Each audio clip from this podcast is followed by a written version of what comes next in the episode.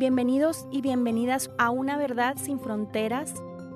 Podcast de conversaciones sobre el exilio colombiano en México que la Comisión para el Esclarecimiento de la Verdad, la Convivencia y la No Repetición de Colombia, en colaboración con la Universidad Iberoamericana, presenta. Este es un espacio de conversaciones profundas y cercanas con víctimas del conflicto armado colombiano en el exterior colectivos de colombianos organizados en México y organizaciones de la sociedad civil que tienen trabajo con población migrante, refugiada y solicitante de refugio. Tenemos el gusto de acompañarles Pablo Reina y Diana Silva. Es un gusto saludarles desde un nuevo episodio de Una Verdad sin Fronteras, el podcast de conversaciones sobre el exilio colombiano en México que la Comisión para el Esclarecimiento de la Verdad, la Convivencia y la No Repetición de Colombia en colaboración con la Universidad Iberoamericana, presenta. En esta conversación, como en las anteriores, tenemos el gusto de acompañarles Pablo Reina y Diana Silva. Mucho gusto de nuevo con ustedes. Contenta pues de tener el día de hoy a tres invitados muy queridos por nosotros, que son tres compañeros que están colaborando en tres nodos distintos. Peter Dudry, que es el enlace de la Comisión de la Verdad en el Reino Unido, también nos acompañará Paola Moreno, que es la dinamizadora del Nodo de Apoyo en Ecuador de la Comisión de la Verdad, y también Jorge Jiménez, que es politólogo, músico, facilitador de espacios interculturales y de paz y participa en el Nodo Italia de la Comisión de la Verdad.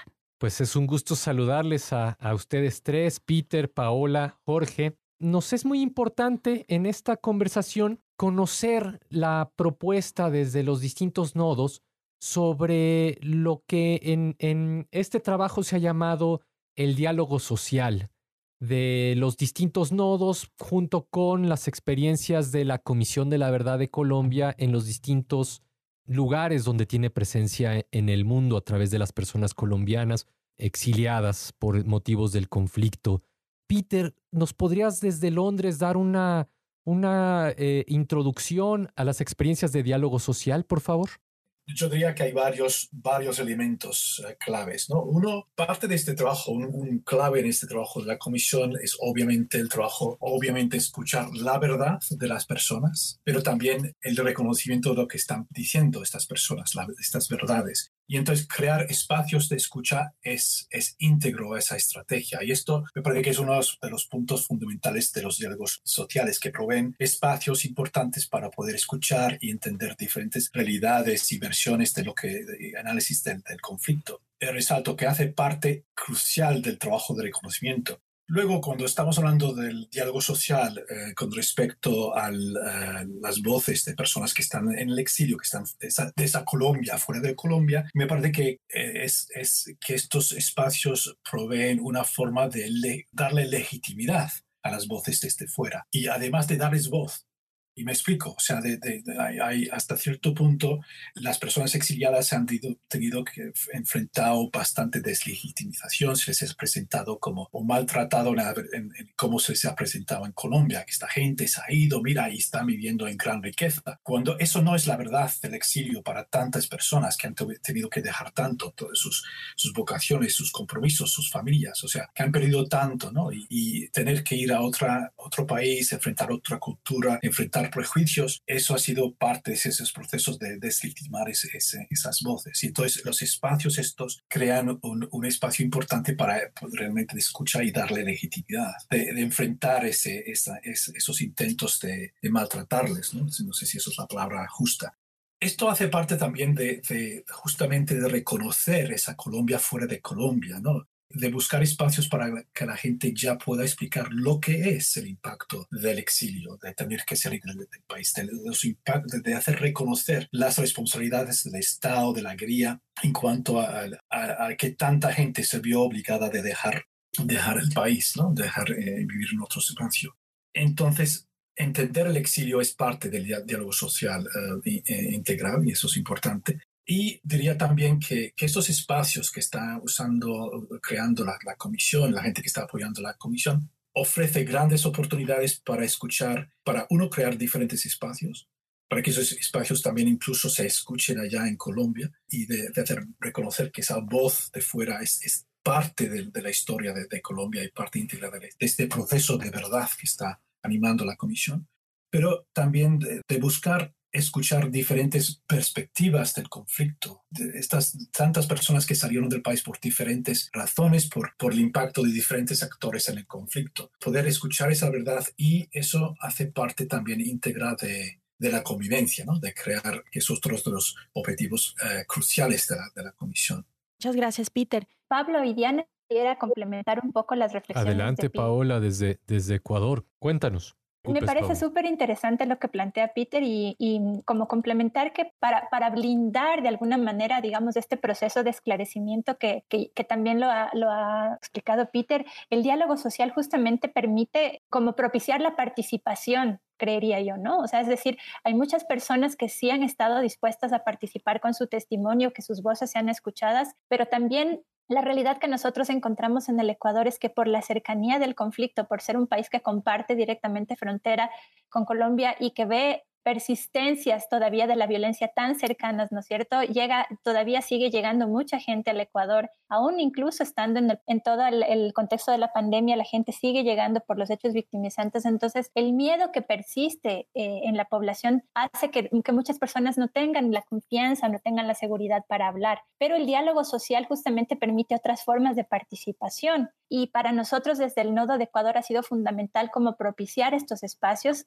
eh, de manera que las personas que, que tanto quienes han, han, aportado con su testimonio a la comisión como quienes no lo han hecho, puedan sentir que son parte de este proceso, ¿no? Y, la participación además como una forma de apropiarse de la verdad, que me parece también fundamental. No solamente es el, el, lograr que las voces sean escuchadas, sino que haya una apropiación amplia de esta verdad.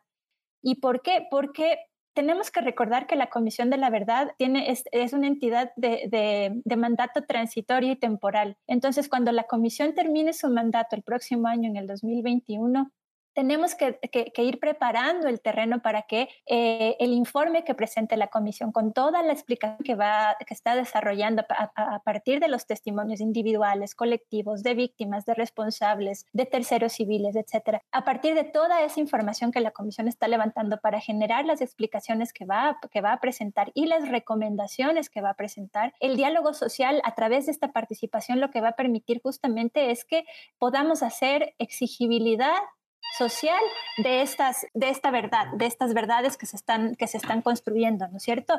Entonces, en el caso del Ecuador, em, el diálogo social nos conduce hasta allá. El diálogo social y el reconocimiento justamente nos conducen a, a, preparar ese terreno desde la sociedad civil en su conjunto, diría yo, no solamente desde las, desde las personas que han sido directamente afectadas por el conflicto. Y yo creo que este es un tema bien importante en el sentido de que como decía, decía Peter, son, son verdades que, están deslegitimadas, que no son escuchadas, porque en Colombia el exilio o el desplazamiento forzado transnacional no ha sido reconocido. Incluso en la misma ley 1448, la ley de víctimas del marco legal que tiene Colombia, tampoco está incluida la categoría de, del desplazamiento forzado transnacional como un hecho victimizante. Entonces, el hecho de que la sociedad civil en su conjunto, el hecho de que la comunidad internacional puedan apropiarse de esa verdad nos va a permitir blindar, blindar el informe, blindar, eh, eh, y cuando digo blindar me refiero a protegerlo, ¿no? A que no, a que no caiga, digamos que no, que, que, que, tenga, que tenga un carácter eh, mm, de alguna manera, no quiero decir vinculante, pero que sí pueda ser exigido y exigible para que se cumplan las recomendaciones que están planteadas allí. Entonces, la participación que nosotros desde el Ecuador hemos promovido justamente apunta hacia allá, a que, la, población colombiana que está en el Ecuador y que ha participado de los procesos de la comisión se apropie del proceso. Nosotros como nodo solamente somos como un canal entre la comisión y la población eh, colombiana que está acá y finalmente, igual que nosotros como, como nodo y como la comisión, pues, pues eh, tendremos nuestro, nuestro momento de, de, acompañar y ya después será la propia organización de base de la población colombiana. Las, eh, ojalá el nodo también pueda terminar consolidándose, digamos, ¿no? como una, una plataforma de apoyo a la, a la población colombiana, pero tenemos que recordar que el proceso de la comisión debe seguir más allá de cuando la comisión termine su mandato. Entonces, el diálogo social va para allá. Nosotros estamos incluso, hemos, hemos trabajado desde agosto en eventos, digamos, encuentros preparatorios con la población para justamente escucharles qué es lo que ellos necesitan que sea reconocido por parte del Estado colombiano. Porque además a veces el tema del reconocimiento puede sonar un poco abstracto, ¿no? Es decir, si es que no hay un reconocimiento material que es el que promueve, por ejemplo, la ley 1448 de una forma bastante limitada. Esa es como la idea del reconocimiento que existe, un reconocimiento de medidas administrativas, eh, de indemnización, de un pago de un, cierto valor. El poder llegar a, explicar, ¿no es cierto?, que el, reconocimiento va mucho más allá. Es lo que decía eh, eh, Peter, ¿no? El reconocimiento de la dignidad de estas personas, ¿no? El, que, el que eso, eso se pueda ir trabajando de a poco, que se pueda ir comprendiendo, que las propias personas puedan enunciar qué es lo que necesitan que el Estado colombiano reconozca de cómo ha sido expoliada su dignidad, ¿no es cierto?, a través de las vulneraciones a sus derechos, a través del mismo hecho de haber sido abandonados por parte del Estado. Me gustaría escuchar a Jorge en esta misma pregunta. Claro que sí, gracias em, Paola por lo que planteabas. Me quedó resonando mucho la palabra blindar, ¿no? Y cómo, cómo el diálogo social que resulta ser como, como esta posibilidad de poner a la gente en diálogo de poner a la gente en contacto, de que la gente se encuentre, resulta siendo también una posibilidad de blindar a estas personas, específicamente las que están en exilio, de la estigmatización, en el sentido en el que permite que las mismas personas se empoderen en su calidad de migrantes, por ejemplo, en su calidad de exiliados, por ejemplo, que reconozcan su propia historia. Aquí en Italia hemos descubierto que antes del proceso que se ha iniciado con el nodo, las asociaciones de colombianos desde hace un buen tiempo estaban buscando hacer esas reflexiones de esa sensibilidad que se desarrolla siendo migrante, de ese duelo también que se siendo migrante, de toda esa dimensión psicosocial que implica el hecho de cruzar esa frontera y que por eso mismo un diálogo social implica atravesar esos muros, ¿no? El primer muro que se atravesó fue la frontera, esa palabra que es fundamental para hablar de, del exilio, pero hay muchos muros que se encuentran afuera, específicamente estos muros de la, de la estigmatización, y que en Europa, en este caso, pues que estamos en Italia, hay muchos, ¿no? Frente a muchos tipos de migrantes, frente a los africanos que llegan en barcas, frente a los árabes que llegan caminando en diferentes modos, frente a los latinos, estigmatizando mucho también esos motivos, que llegaron por una guerra, que llegaron por motivos económicos, y que esa estigmatización también genera una respuesta defensiva por parte del migrante, invisibilizando su historia, invisibilizando también sus identidades anteriores. Entonces este diálogo social justamente permite como recobrar esa parte de identidad que ha estado escondida, que ha estado silenciada, así sea entre los colombianos, por ejemplo, pero que logra tener aún más fuerza cuando se pone dentro del territorio para que sea escuchado también por parte de, los que lo miran como extranjero, ¿no? En este caso de los italianos, de las instituciones que trabajan con migrantes, pero que a veces no ven al colombiano como un migrante por razones políticas. No, no reconocen en el conflicto colombiano una razón por la cual migrar. Y justamente este diálogo social pone en boca y visibiliza todas estas informaciones que en cierta medida también sanan heridas profundas de quien migra por motivos políticos. Es bien interesante escucharles Peter Drury desde Londres, Paola Moreno desde Ecuador y Jorge Jiménez desde Florencia con las experiencias de diálogo social de sus nodos, porque como Nodo México nos parece que están hablando de, de, de lo que también está sucediendo en la experiencia de recabar los testimonios desde México el miedo a decir la propia verdad, la sensación de deslegitimación, de continuación del conflicto, de desarticulación y también una cierta duda cómo este proceso de, diálogo social desde México y desde los distintos lugares del mundo puede eh, realmente aportar a la paz o a el esclarecimiento o a la verdad o a por lo menos a lo que ya decía Paola, darle condiciones para que el, informe final de la comisión pueda ser discutido y escuchado. No sé, Peter, no sé si quisieras compartirnos cómo ves desde Londres esta experiencia de, escuchar a los otros nodos y las condiciones comunes y el horizonte de los diálogos sociales eh, o del diálogo social desde Londres para el trabajo hacia la paz en Colombia yo diría sí, sí resaltar unos puntos que, resaltabas, que, hay unos puntos comunes de lo que vemos en el trabajo en cuanto a las entrevistas, justamente lo que, lo que dices, ¿no? O sea, que hay mucha duda se sigue viendo bastante miedo, desconfianza. Hay varias, varios tipos de reacción que hemos visto al trabajo de la comisión. De una parte, oye, si yo cuento mi historia, ¿qué me va a pasar? ¿Y qué, qué, va a pasar mi familia que está allá o en Colombia? ¿O qué va a pasar incluso conmigo aquí en Londres o en otra parte del Reino Unido? Entonces, hay mucho miedo todavía. Y esto, esto también eh, se da, obviamente, en, eh, reconociendo el contexto que se vive en Colombia. Obviamente estamos en un contexto de, de, conflicto. El conflicto no ha terminado. Eso es un tema que obviamente la Comisión está reconociendo, no, no se está intentando ocultar nada.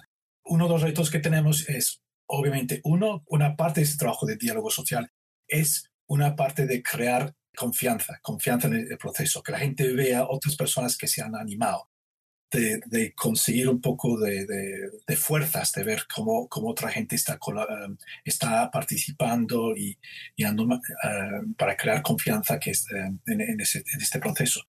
Dos, que esto, eh, estos diálogos sociales en efecto ayudan a que incluso hay personas que están con tanto cuidado, con tanto miedo del tema, por lo menos estos diálogos sociales en muchos casos esperamos que sea de alguna ayuda porque permiten escuchar a otra gente que ha, vivido experiencias similares y que vean hasta cierto punto su, misma verdad reflejada. Que espero que eso también les dé, les dé ánimos. Ánimos y también, o sea, incluso argumentos, pongamos así, para, para enfrentar las experiencias que viven. Entonces, eso es un poco la, los retos que tenemos. Entonces, ¿qué hemos, ¿cómo como hemos estado haciendo, que hemos estado haciendo aquí en el Reino Unido, o sea, de los diferentes espacios de apoyo a la comisión, porque hay diferentes espacios, pues justamente sí. Eh, uno es, para darles algunos ejemplos, por ejemplo, a, principios de en, marzo eh, realizamos una conferencia con la Universidad de Oxford, en la que incluimos un espacio donde personas exiliadas pudiesen contar su experiencia de exilio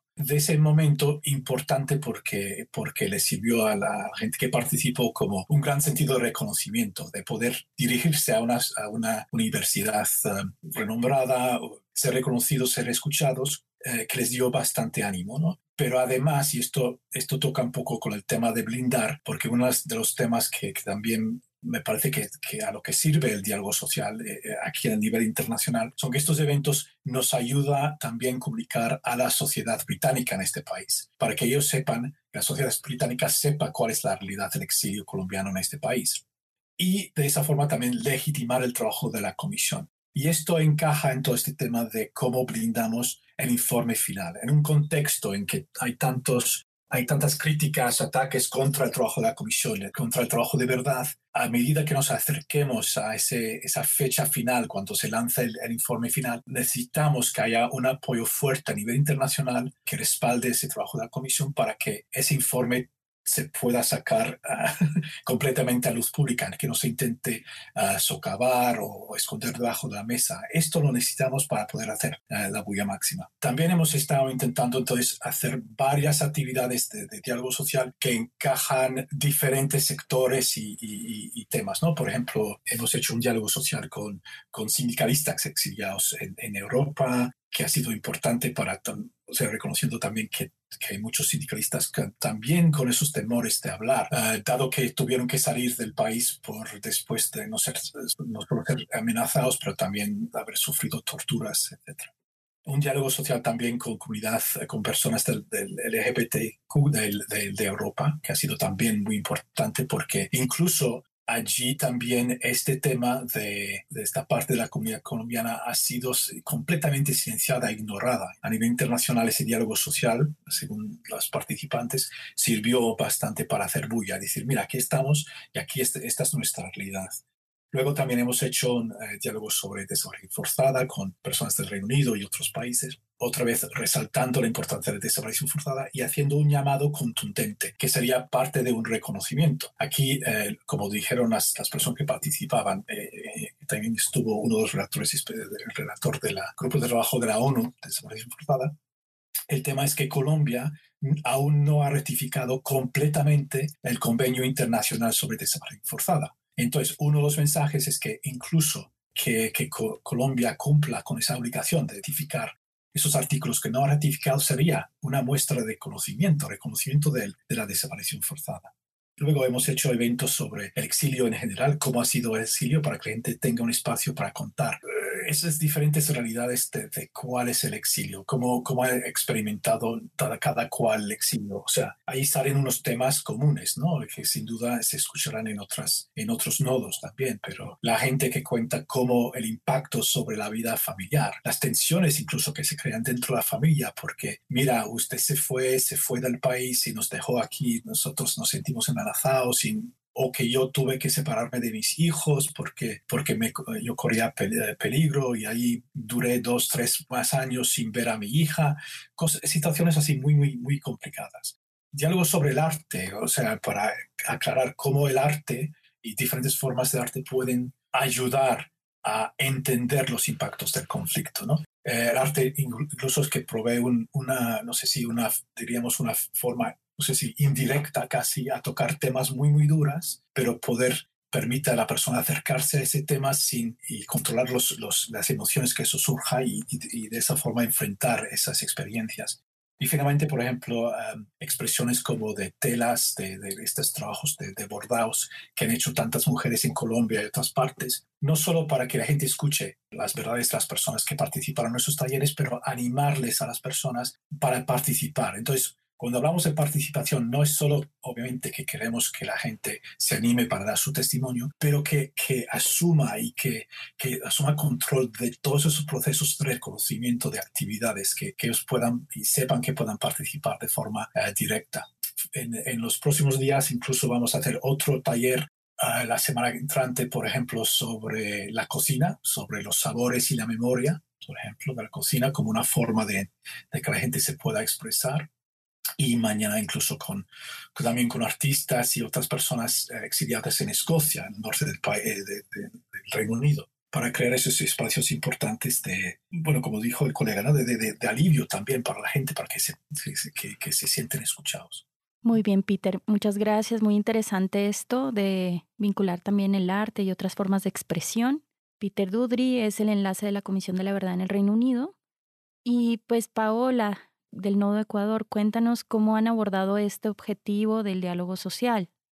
Bueno, yo, yo escucho a Peter y, encuentro, así como él, como él planteaba, no hay muchos puntos comunes y, pues em, explicar que también en el caso del Ecuador la complejidad que tenemos es que es eh, el, perfil, llamémoslo así, o el, eh, sí, el perfil de las personas afectadas por el conflicto de las víctimas es bastante distinto al que se puede encontrar de la población que está en, en, en, en, el mismo continente, diría yo, en el mismo cono sur, pero mucho, también mucho más distinta de la que está en, Europa. Y eso, eh, eso complejiza un poco el trabajo del, del diálogo social.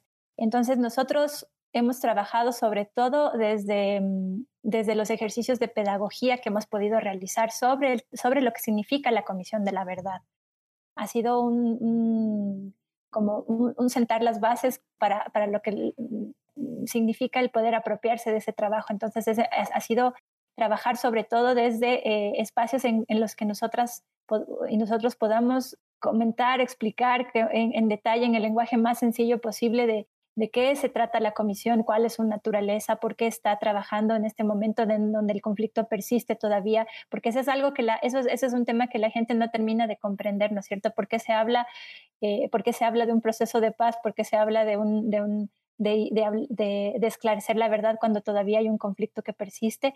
Entonces, eso es algo que, que, que complejiza mm, o, o, más bien nos, nos, nos, plantea retos sobre, eh, y, sobre las estrategias y las metodologías de, llegar con información clave a la población, ¿verdad? Entonces, hemos, nos hemos apoyado muchísimo con, con universidades, con espacios de, mm, de digamos que son cercanos a la, a la, población colombiana. En el Ecuador es impresionante, uno pensaría que solamente está la población ubicada en la frontera con Colombia, pero tenemos población Hemos trabajado con población que está incluso en la frontera entre Ecuador y, Perú, en la Amazonía, es decir, al sur de, nuestro país. Entonces hemos llegado a rincones, digamos, en donde no nos habríamos imaginado que podía haber población colombiana. Población del Chocó, imagínense ustedes, población del Chocó que está en la, en la Amazonía ecuatoriana, en la frontera con Perú. Entonces, nuestro trabajo principal, el diálogo con la, ha sido este, ¿no? Es, es llegar con, con con pedagogía, con, con las metodologías que más, más propicien la reflexión hemos trabajado mucho con las personas sobre qué significa eh, la verdad, empezando por esta, este, este derecho tan básico que tienen las víctimas, ¿no? De saber qué, qué es lo que les sucedió y por qué, y por qué les sucedió. Y que, se, y que se comprenda que no es un derecho que está alienado por el hecho de haber estado eh, fuera del país. Entonces, es el ejercicio que, más nos ha, promovido, digamos, con el que más hemos promovido el diálogo social. Y es un el, diálogo social justamente, como, decía Peter, con la sociedad civil ecuatoriana, que es fundamental trabajar eh, en el sentido de romper estos estigmas que también mencionaba eh, hace un momentito el, Jorge respecto a cómo la, la, población local mm, concibe a la población colombiana, ¿no? Entonces ha sido un ejercicio bien importante de trabajar con, la población ecuatoriana también eh, digamos que hay, hay, distintas respuestas desde la población ecuatoriana y en eso, en eso también mencionar que, que es un reto enorme de cara a, propiciar el diálogo, porque hay, hay, muchas, mm, todavía persisten, a pesar de que estamos hablando de que la población colombiana empezó a llegar al Ecuador a principios del año 2000, ya son 20 años de, de, persistentes eh, estigmas y, tensiones en las, entre la población eh, local y la población colombiana. Entonces, em, nuestro trabajo ha, ha, ido un poco por allí, como les comentaba hace un momento también. El, dialogar con las personas, el conocer, digamos, de, las personas que han sido víctimas del conflicto, qué es lo que necesitan que sea reconocido por parte del Estado colombiano, en el sentido de, eh, de entender que, el, Estado debe eh, no solamente un, un, una deuda gigante por el, desconocimiento que hay del histórico de, la dimensión del conflicto que es el exilio, sino de los hechos mismos que cada población, cada persona ha vivido. Eh, y, los impactos que ha tenido a nivel individual y colectivo. Entonces, ese ha sido un poco el ejercicio que hemos llevado nosotros adelante. Eh, tenemos tenemos eh, a futuro el reto también de, de, generar un, de organizar un, un, encuentro de reconocimiento que justamente eh, aborde el tema de las fronteras, de lo que significa ser un país de frontera y de lo que significa ser una persona eh, refugiada, una persona con necesidad de protección internacional en un país en el que el, conflicto ha permeado desde distintos, eh, en, distintas dimensiones. ¿no? Nosotros vivimos muy de cerca el conflicto, eh, incluso con presencia de actores armados en el Ecuador, la revictimización de muchas personas que han encontrado a sus, victimarios en las oficinas de atención del ACNUR, por ejemplo. Entonces son, son cuestiones que nos, que nos eh, eh, que nos cuestionan sobre cómo avanzar y, y, sobre las que tenemos que ser muy creativos todo el tiempo para poder eh, trabajar con la población. Sí, eh, frente a la complejidad de estos procesos de construcción de paz, de escucha de la paz, pues la creatividad a través del diálogo social, como nos lo compartes, Paola. Jorge Jiménez, desde el Nodo Italia, tenemos tres o cuatro minutos más para, para ir concluyendo esta emisión de, de Una Verdad Sin Fronteras. Eh, desde el Nodo Italia, ¿alguna eh, reflexión más que nos quieras compartir sobre diálogo social y, y, a lo mejor alguna reflexión de diálogo social en pandemia que puedas compartirnos, pues así, en, estos minutitos, por favor? Bueno, sí, eh, resulta que escuchando tanto a, a Peter y a Paola, acá ha sido muy importante enlazarnos con los otros nodos. Acá llegó una una entrevistadora que estuvo en Ecuador un tiempo y que luego comenzó a entrevistar en Alemania y que acaba de llegar a Italia. Y esa experiencia de ella transitar en diferentes nodos nos ayudó a entender pues nuestro proceso y esas dificultades que teníamos de trabajar con la comunidad colombiana por la diferencia, o sea, son muy diferentes los colombianos eh, dependiendo de, de por qué motivo llegan acá, en qué condiciones llegan. Entonces fue un reto llegar a las personas, pero también fue como el horizonte y aquí justamente ese tema de, de, buscar dar herramientas para que las personas que no las tienen puedan hablar de su propia historia y puedan también observarla, ¿no? como decía Peter, como ese tal vez ese espejo para poder ver a la medusa, no poder ver ese horror, pues el arte, finalmente. Entonces, durante la pandemia, justamente aquí tuvimos un gran reto en Italia, que hubo tanto miedo, pero que también fue una oportunidad para que las organizaciones de colombianos que no querían colaborar con la comisión pues porque ha sido así en diferentes espacios, por muchos motivos, por peleas entre asociaciones, por peleas entre colombianos, por tantas dificultades que hacen parte de nuestra cultura y que nos cargamos también en, en el exilio, pues estas personas se comenzaron a acercar, estas organizaciones, a los colombianos en dificultad, a ayudarles dentro del durante la pandemia y este fue como un conducto que nos permitió también acercarnos a diferentes personas que nunca habían querido hablar o, acercarse a la comisión por miedo o por indiferencia. También durante este proceso, pues, de estar en las casas y de solamente podernos encontrar a través de, de la, de, de, Internet, pues decidimos desarrollar una iniciativa que se llama Memorarte Fest, un festival online digamos, el primer festival online por la memoria, eh, por el reconocimiento de, la memoria de las víctimas del conflicto colombiano, que lo hicimos aquí, pues, entre los voluntarios en Italia, con artistas reconocidos en diferentes sectores, desde la literatura, desde el cine, desde la danza, desde también la pedagogía para la paz, desde el arte, desde muchos ámbitos, incluso también desde la intelectualidad, hasta artistas que no son tan reconocidos y que hacen parte del territorio aquí.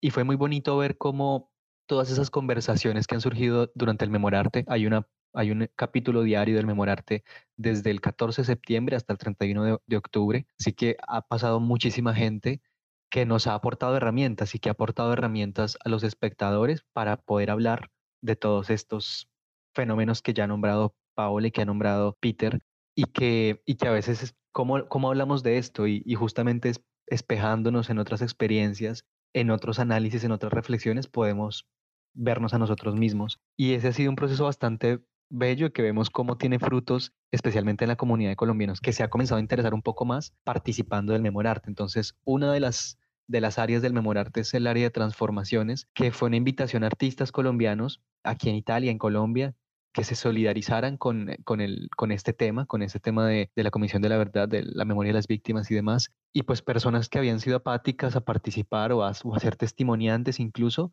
después de participar con sus obras de arte, con sus tejidos, con sus pinturas, decidieron dar su testimonio. Entonces también viendo como un cambio en las personas a través de encontrar como una transformación del contexto gracias a, a estas herramientas del arte y de, de otros lenguajes, finalmente poder brindarle a la gente lenguajes para que pueda hablar de, de esas cosas que son difíciles de hablar, de sí mismos. Excelente experiencia la que nos compartes, Jorge, la experiencia que también está ligada al arte, que está ligada a otras formas de expresión, a encontrar modos de diálogo que van más allá de las palabras. Quiero agradecerles a, Peter Dudry, enlace de la Comisión de la Verdad en el Reino Unido, a Paola Moreno, dinamizadora del nodo eh, de apoyo nodo en Ecuador, y a Jorge Jiménez, em, politólogo, músico y facilitador eh, que participa en el nodo Italia. Bueno, a los tres agradecerles de nuevo por su paciencia, por compartirnos estas experiencias que sin duda nos hacen pensar en nuestro quehacer aquí desde México y seguramente desde otros nodos que seguramente nos van a escuchar más adelante. Y reitero que nos sigan escuchando y sigan todas nuestras redes sociales. Muchas gracias por escucharnos. Una verdad sin fronteras es un podcast de la Comisión para el Esclarecimiento de la Verdad, la Convivencia y la No Repetición de Colombia, en colaboración con la Universidad Iberoamericana así como con Ibero.2, canal digital de la estación de radio Ibero 90.9. Para mayor información, síguenos a través de las redes sociales, arroba Comisión Verdad C, y para seguir al Nodo México, arroba Nodo México CEP. También estamos en la página oficial de la comisión, comisiondelaverdad.co. Para escuchar más, entra a Ibero 2.cloud o síguenos en redes sociales arroba ibero99fm o ibero90.9 en Facebook. Agradecemos en la producción a Jorge Ceja Morán y en la realización a Uriel Rodríguez.